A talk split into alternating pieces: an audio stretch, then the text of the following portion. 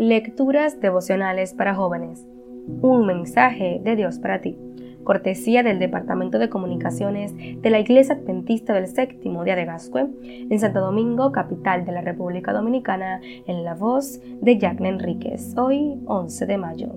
Paz por todas partes. Pero ahora el Señor mi Dios nos ha dado calma en todas partes, pues no tenemos enemigos ni calamidades Primera de Reyes, capítulo 5, versículo 4. Su vida había estado llena de penurias.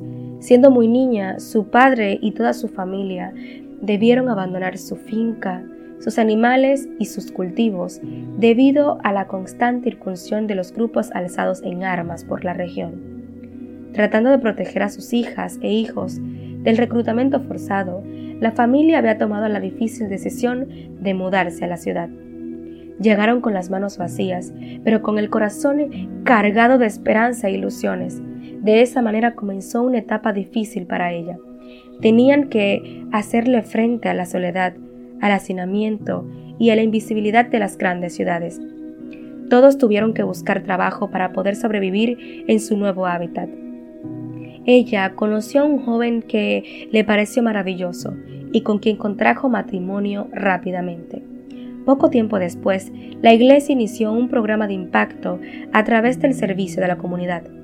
En una de esas jornadas, ella conoció a Jesús y a la iglesia, abrió su corazón a la verdad y aceptó a Jesús como su Salvador personal. Estuvo dispuesta a separarse de su esposo cuando éste se opuso a su bautismo. Cuando en la empresa se enteraron de que ahora no trabajaría los sábados, sencillamente la despidieron sin muchas explicaciones cuando la falta de su salario hizo que las dificultades fueran mayores, decidió orar para buscar fortaleza y sostén en Dios. En una campaña realizada en la ciudad, su esposo decidió unirse a la iglesia a través del bautismo.